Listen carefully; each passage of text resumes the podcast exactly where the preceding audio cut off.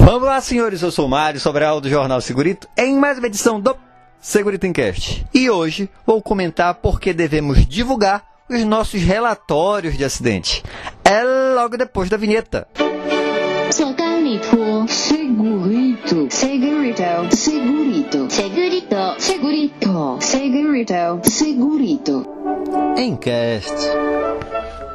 Estava eu aqui no escritório, olhando para a prateleira, procurando um livro para servir de pauta para o podcast de hoje. E aí eu encontrei o livro O que houve de errado. O autor Trevor Kletz, da editora Interciência. O subtítulo casos de desastres em plantas de processo e como eles poderiam ter sido evitados. É um livraço que vai falar sobre os vários acidentes acontecidos em empresas em que o autor trabalhou. Esse autor tem, passou por 38 anos na indústria, então tem bastante experiência. E no final do livro ele fala o seguinte, ó, por que devemos publicar relatórios de acidente? Porque o que ele fez foi isso. Ele juntou mais de 600 páginas de relatórios de acidentes em empresas que ele trabalhou e divulgou. E ele dá cinco motivos para a gente fazer esse tipo de divulgação. A primeira razão é moral. Se temos informações que podem prevenir acidentes, então temos a obrigação de passar essas informações ao interessados. Então, se acontecer um acidente na sua empresa,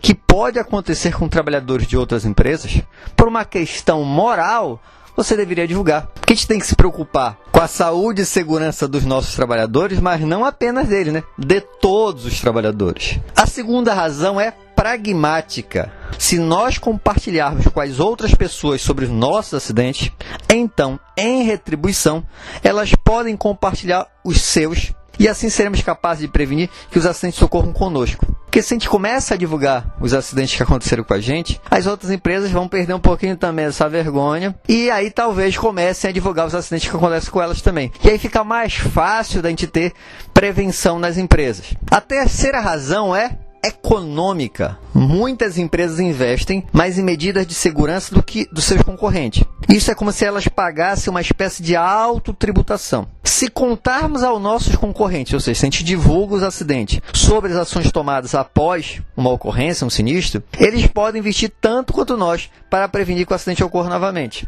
Então, aconteceu um acidente na nossa empresa e a gente divulgou. O concorrente vê aquilo e a gente está investindo para corrigir o problema. E ele vai, teoricamente, né, teria que investir também. Lógico, estamos falando de empresas boas, empresas top na área de segurança. E essas são aqui vão estar tá lá pensando a todo momento fazer investimentos e vão usar essas ocorrências de outras empresas como referências para elas mesmas. Assim como a gente deveria fazer também.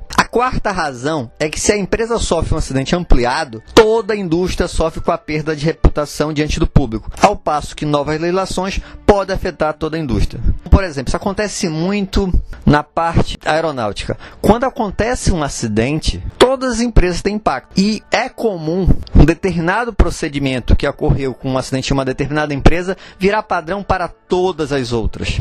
O normal é entrar até na legislação. Por que isso não deveria ser frequente, não apenas para aviões, mas qualquer tipo de indústria? E a quinta razão é que nada tem o mesmo impacto que um relatório de acidente. Se lemos um artigo que nos diz para conferir as mudanças, nós concordamos e esquecemos. Porém, se lemos relatórios, estaremos mais propensos a relembrá-los, porque a gente tem certeza que pode acontecer. Na hora que eu li um artigo, o cara pode ter criado aquela informação, um texto e tudo mais. Agora, na hora que eu li um relatório de acidente de uma empresa que aconteceu daquele jeito, eu fico, putz, isso aqui pode acontecer na minha empresa também. Então é mais um motivo, é o quinto motivo que ele coloca para você divulgar os relatórios do acidente.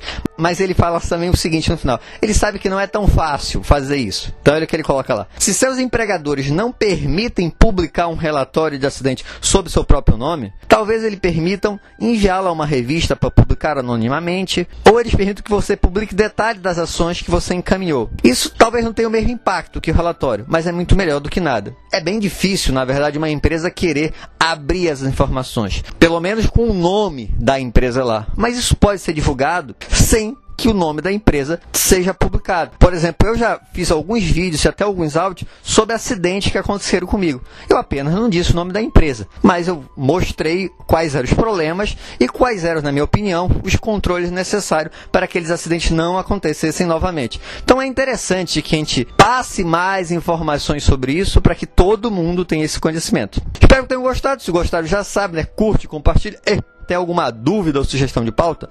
Basta mandar um e-mail para sobralj.hotmail.com. Um abraço e até o próximo programa.